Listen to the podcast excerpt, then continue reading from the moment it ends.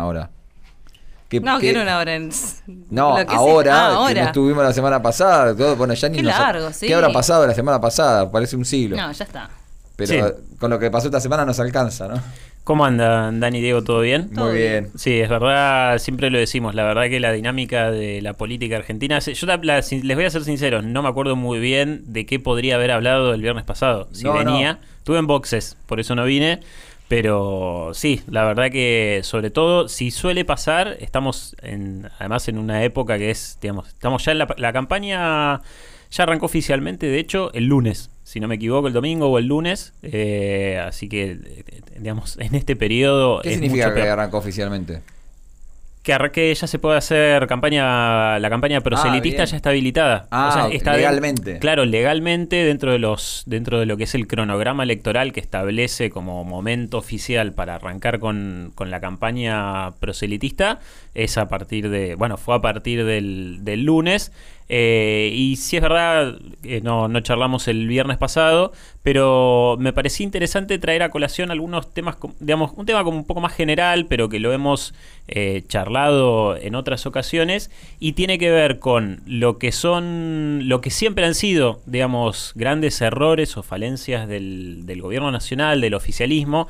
Hemos charlado en su momento de esta incapacidad que ha tenido el gobierno durante estos casi cuatro años de generar una narrativa, de generar eh, quizás lograr levantar alguna bandera o algo, alguna conquista que no ha tenido el gobierno, esta falta, como dice Riorda, de tener un mito de gobierno, o sea, este bueno, hoy por hoy Unión por la Patria no ha, no ha generado nunca eh, esto, ni un mito de gobierno, ni una narrativa grande que les sirviera. Por supuesto, eso le iba a servir mucho más para este periodo de campaña.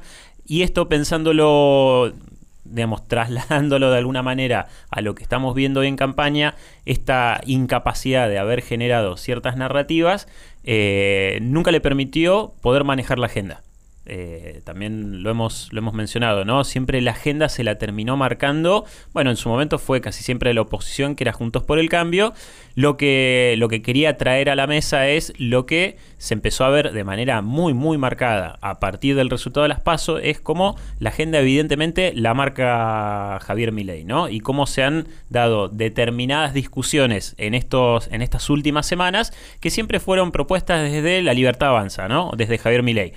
Vos sabés que la, nota del domingo de Pulso es exactamente habla de eso, eh, tomando algo que mm, propone Nati Aruguete, eh, que habla de la, de la agenda eh, pública, la agenda política y la agenda mediática. Sí. Que son tres agendas diferentes. Sí, sí, sí. Una es la que trabajan los políticos contestándose entre ellos, otra es la que trabajamos desde acá, hablando y comentando y analizando lo que estamos haciendo ahora, y otra es la agenda de la gente, sí. la de las elecciones. Sí, y que, y que lo hemos charlado, ¿no? Que siempre el gobierno, en líneas generales la política, ¿no? Eh, se ha eh, se ha dado como de alguna manera este permiso de discutir cosas que no estaban dentro de los temas de discusión que necesitaba quizás escuchar la gente, ¿no?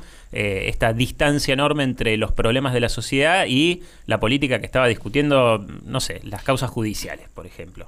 Eh, sí, a mí me, llama mucho la, la atención dos cosas. Primero que este, por ahí, años anteriores se han visto campañas donde em, las propuestas iban de modo más explicativa, con, cuestiones novedosas y demás.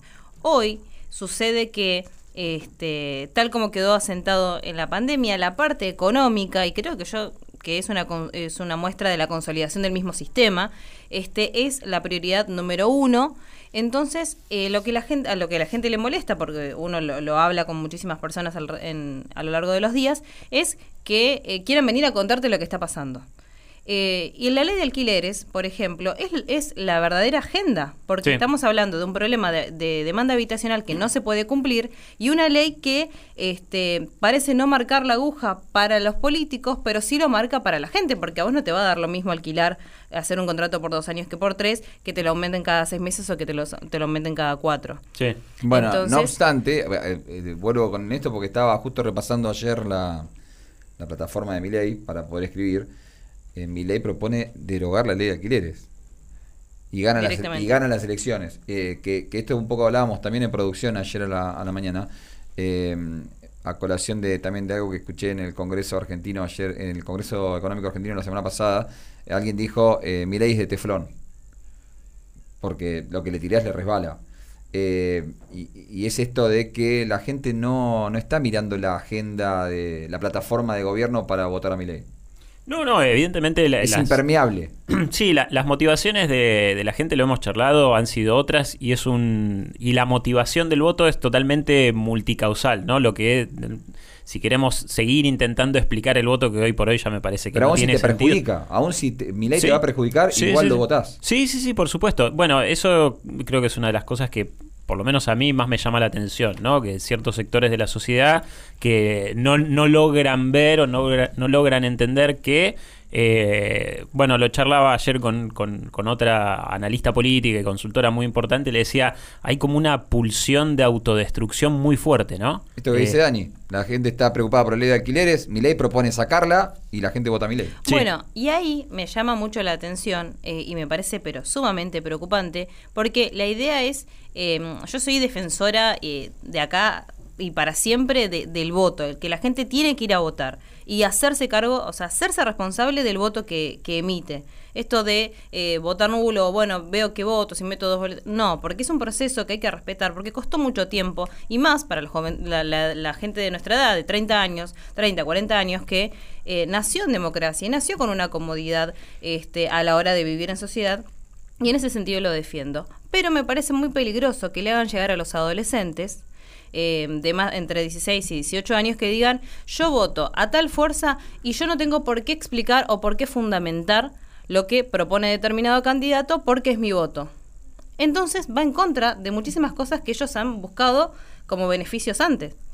O sea, ¿A quién, ¿A quién, te referís? ¿Quiénes buscaron el beneficio? Eh, me he encontrado con eh, jóvenes, con adolescentes, que dicen que eh, van a votar a mi ley y que ellos no tienen por qué fundamentar ah, el voto. No, olvídate. Pero en este caso, no es porque sea mi ley puntual, sino esto de no, no tengo que fundamentar lo que elijo. Pasa que eso es, hay una bastardización muy, fuerte de, de, todo lo que implica, ¿no? La política, podemos decirle la democracia, el ejercicio del voto, ¿no? Es porque en esto también para mí tiene que ver esa cuestión de, que es inconsciente, ¿no? De pulsión autodestructiva. Es yo voy, y voto y, voto para que se rompa todo. Yo lo he escuchado mucho, ¿no? creo que todos hemos escuchado en algún momento a alguien que dijo eh, voto a esto que probablemente sea malo, pero por lo menos para que se rompa el desastre en el que estamos, ¿no? Hay como un nivel de, inconsciencia y de, y de justamente, ¿no? Eh, esto de decir, yo no tengo por qué explicar eh, que estoy votando algo que en definitiva me va a terminar perjudicando, mucho más de lo que ya estoy, ¿no? Pero uno que más quiere en, en la vida que, que, que, los adolescentes, que son los jóvenes de mañana, que son los, de, los que van a trabajar en el día de mañana, que tengan la capacidad eh, cognitiva y la voluntad política de hacerse cargo de lo que hacen. Porque es básicamente eso, uno cuando vota se tiene que hacer cargo de, de la propuesta que uno está eh, bancando. En este sentido, y me, parece muy importante que yo lo estuve estudiando días atrás, hay un sitio que se llama Democracia en Red, ¿sí? que es un sitio que está destinado a adolescentes eh, puntualmente, tiene una función bastante didáctica donde se pueden conocer las propuestas de todos los candidatos. Según los distintos ejes temáticos, tenés como una forma un poco más em, simplificada de poder explicarle a los adolescentes sobre todo este, qué es lo que están votando y dónde está esto, ¿no? Si tenés un candidato que te dice que va a derogar la ley de alquileres y vos decís, em, si se modifica algo de la ley de alquileres, a mí me perjudica y ese candidato que yo voto lo va a derogar, bueno, ver cómo puedo eh, seguir investigando para hacer un voto consciente. Sí, yo ayer también hablábamos acá, tuvimos una reunión de producción muy interesante ayer después del programa, eh, espontánea, pero a colación de esto, eh, estamos tarde. E-, este trabajo hay que hacerlo, pero creo que, ya, que, ya, no llegamos para octubre, digamos, con esta, con esta cosa capilar de concientización de quién es quién y de la conciencia del voto, porque evidentemente eh, en un mes y medio revertir un escenario como este debe ser bastante difícil. Bueno, y ahí creo que, conecta también con justamente las responsabilidades de la, de la política y de cierta institucionalidad de la política, y en esto no, no, lo pienso solamente para el caso del oficialismo, ¿no? Lo pienso sobre todo también para partidos como el radicalismo, como los partidos en general que integran Juntos por el Cambio, ¿no? Eh, que, que, son partidos con una fuerte impronta institucional. Y en definitiva eh, se han justamente durante todo este tiempo abocado a que la discusión pase solamente o por las internas que tienen, o por la discusión judicial, o por rencillas que está bien, que forman parte de la rosca y de la discusión política, pero que terminaron estando muy, muy alejadas justamente de los temas que a la, sociedad le preocupaban y que tenían que ver con las urgencias de la situación económica y social. Entonces, creo que en esa distancia eh, podemos ubicar, entre otras cosas, esto de decir, bueno, y hoy por hoy es tarde, hoy por hoy es tarde y se ha alimentado, hemos alimentado, porque la política misma ha alimentado un candidato como Javier Milei, ¿no? Vamos un poquito más eh, a lo específico, eh, con un par de cosas puntuales. ¿Cómo ves el rol de Macri? Porque estuvimos dando cuenta esta semana eso pasó esta semana. Eh, Bullrich diciendo tenemos que sacarnos de encima a Macri y ya está.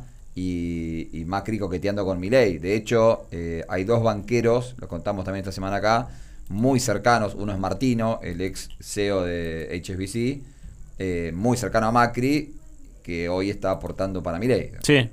Sí, sí, e-, evidentemente Macri, y también fue automáticamente posterior al resultado de las PASO, se reveló como el, no, el ideólogo, ¿no? Pero el, el, mayor favorecido por, por, el triunfo de Javier Milei y que evidentemente su apuesta, no sé la verdad si era la principal apuesta Patricia Bullrich. Eh, creo, que, creo que lo fue hasta el día de las PASO y a partir del domingo a la noche pasó a ser evidentemente Javier Milei eh, y una decisión que estaba más que clara, ¿no? con el diario del lunes hay que decir que Macri tenía razón, digamos, eh, en, su apuesta de pretender que Bullrich eh, terminara coincidiendo con Milei en alguna, en alguna, en un tramo de la campaña, cosa que no se logró.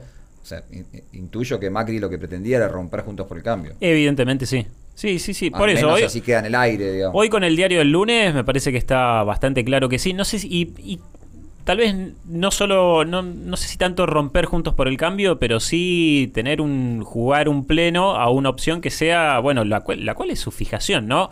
Eliminar, vamos a decirlo todo entre comillas, ¿no? Eliminar el populismo, eliminar el kirchnerismo, ¿no? Está como esta fijación y esta también pulsión de alguna manera a, romper con lo institucional. A mí no me queda otra conclusión que pensar eso, digamos, hay un deseo real de, eh, en esta fijación de eliminar, digo otra vez entre comillas, a un sector de la política, bueno, el costo no le importaba. ¿Qué, rol juega Cristina acá? Porque también en el recorrido esta semana de los distintos medios y análisis, eh, del, lado anti-kirchnerista, digamos, es como que se insiste con eh, mucho énfasis en la ausencia de Cristina en la campaña, cosa que a mí me parece adrede. Entiendo que eh, cuando habla Cristina acapara, Pasa que si habla porque habla, si no habla porque no habla, si está presente. Pero falta a, la oposición, especialmente a Juntos por el Cambio, le falta el espejo, ¿no? O sea, Cristina es el espejo en el que se miran y no está. Sí, hace un rato leí un fragmento, digamos, leía un tuit de Mario de Mario Riorda, perdón, que decía justamente esto, ¿no? Le, no, no, no le va a sumar a, Sergio Massa. Digamos, la, que, que, Cristina empiece a aparecer, creo que no le va a sumar votos que hasta el momento no tenía. Eh, significativamente en el sentido electoral, yo creo que no, no movería el amperímetro. Sí, sí, para mí le está, moviendo. Este, se hizo esta semana una mateada entre Ofelia, eh, Axel Kisilov y Juan Grabois, este, donde bueno, hablaban del contexto, de cómo han trabajado y demás. Em, hablándole a, los jóvenes, que justamente creo yo que, es ahí que, que hay que direccionar Em, y sí me parece que ese tipo de discursos ya un poco más cercanos, porque en realidad es esto, ¿no? El político se tiene que, político y eh, las candidaturas vigentes que tenemos, tienen que encontrarse con la gente. Este, y acá surgen dos cosas. Primero, entender que ya la campaña tradicional no se puede realizar porque tenés un bombardeo en redes sociales que es muy grande, pero por otra parte, también es necesario romper eso y dejar de venderse como productos y eh, volver a la parte humanitaria y entender eh, la, responsabilidad política que, sugiere estar en este tipo de cargos. Entonces, em, es necesario estar en contacto con la gente, em, ya desde un lado más descontracturado. Qué, qué, terrible esto que dice Daniela, porque no, no es esto lo que mueve la aguja de la elección. O sea, el tema pasa por otro lado. O sea, yo, la veo a Ofelia eh, como una dirigente de, las que tiene más proyección a nivel nacional en, el futuro. Sí. Pero no sé qué capacidad tiene de traccionar. De traccionar no, no, hoy. Es la que, es la que, la que acerca en todo caso esa parte viene del electorado. a ser como una especie de puente. hay políticos que para mí son puentes y políticos que son estratégicos. Y en este caso, eh, Massa es el que tiene más responsabilidad sacando el resto, porque eh, Miriam Breckman tiene su, ya sus votos eh, asegurados y también está trabajando. Schiaretti está como ahí que, bueno. Bueno, pero mira, vos la nombrás a Felia Fernández, yo la respeto mucho, me parece que tiene un rol importantísimo, pero no tiene la misma capacidad, no por desmerecerla a ella, ¿no? sino por el lugar en líneas generales que ocupa. No es lo mismo ella que, por ejemplo, cualquier otro gobernador que uno no, los ve haciendo absolutamente nada. Bueno, eso te iba a preguntar. Pero se mueve Ofelia con 20 años y que es legisladora, chicos. Y no eh, se mueven los gobernadores. Y es que justamente eh, es, un problema. O sea, ah. está buenísimo y es un problema. A eso te referías cuando hablabas de la política hace un ratito. Sí, La política es la que tiene que dar respuestas la, la en este mes y medio. La política no se mueve. O sea, Quintela, el gobernador de, de, la, de La Rioja, dijo: Bueno, si acá se complica, yo la verdad que renuncio. Bueno, no sé si es el mejor mensaje, pero digo. Eh, uno no ve a las capas altas, a, a, los estratos altos de la política, los que realmente tienen el monopolio de movilización en sus propios territorios. Yo creo que los gobernadores están en un estado de, bueno, ya se aseguraron sus territorios. Ahora, moverse y no moverse es una decisión política y es necesario que, la gente lo vea así. moverse y no ahí, moverse es una Ahí también tenés una pulsión medio de autodestrucción, porque, ok, vos te aseguraste tu territorio, te aseguraste tu provincia, y no te importa lo que pueda pasar. La verdad que lo que pueda pasar a nivel ejecutivo eh, eh, nacional y te puede perjudicar en los próximos cuatro años de tu gestión en el territorio. Entonces, ahí Pero obvio, pero porque si uno habla de república, este, se entiende la soberanía que tienen las provincias, pero bueno, te da lo mismo que, que tengas un gobierno con el otro porque tenés mejores relaciones, porque tenés fondos de coparticipación, porque tenés obras a realizar, a continuar, barra finalizar, y es necesario de que eh, te decidas por algo. Y en esto vuelvo a lo que dije inicialmente. Es necesario este hacerse cargo eh, es hacerse responsable en realidad del voto y la postura que vos tomás frente a elecciones nacionales. Sí, yo entiendo el, punto al que va Alejo, porque eh, es más, leí algo esta semana también que es, es, pura política, ¿no? Es en, en, las provincias como Tucumán, Salta, La Rioja, Formosa, eh, donde los intendentes y los gobernadores incluso se hacen cargo de haber movilizado a los votantes a votar a mi ley. Sí. Y están ahora viendo cómo revierten eso y cómo fiscalizan de otra manera, cómo recuperan un 5%. Bueno, evidentemente los gobernadores ya están pegando el salto. Algunos, se me ocurre. Igual que la CGT, ¿no? Gerardo Martínez, Luis Barrio Nuevo, que esta semana eh, coquetearon con ley incluso se habla de reuniones secretas, digo, llama mucho la atención. Bueno, son también dos referentes sindicales bastante, digamos, particulares, ¿no? Pero son centrales en la CGT. ¿No? Sí, bueno, yo ayer lo escuchaba a Moyano y él, él creo que no lo pondría en esa misma. ¿Habló Moyano? Sí, sí, sí, Pablo Moyano, sí. Menos mal. O por lo menos, bueno, yo lo vi en una entrevista televisiva, ¿no? No, no, porque digo, hace mucho que no escuchamos a la CGT decir algo importante en el medio de la campaña, ¿no? Sí, sí, sí. Sí, sí, es cierto, pero bueno, eh, eh, digamos, Barrio Nuevo es alguien, no nos olvidemos, quemó urnas, ¿no? Sí, Sí, sí, no, lo, entiendo perfectamente, pero eh, digo, yo no recuerdo, también lo mencionábamos esta semana, eh, alguna elección donde el peronismo sea competitivo sin el movimiento obrero traccionando. Sí. es que yo veo un nivel de pereza generalizado, no solo de los gobernadores y de, cierta dirigencia política, también del Ejecutivo. De acá a octubre tienen tiempo para despertarse. Ojalá. Y, y, corresponde que lo hagan porque son elegidos democráticamente. Sí, sí, es, es para eso que, que, que están en esos cargos y es importante también esa parte. Alejo, muchas gracias no quiero despedirlo sin antes que hacerlo partícipe de nuestra, consigna. de nuestra consigna. Que es, ¿cuál fue el último libro que te encantó?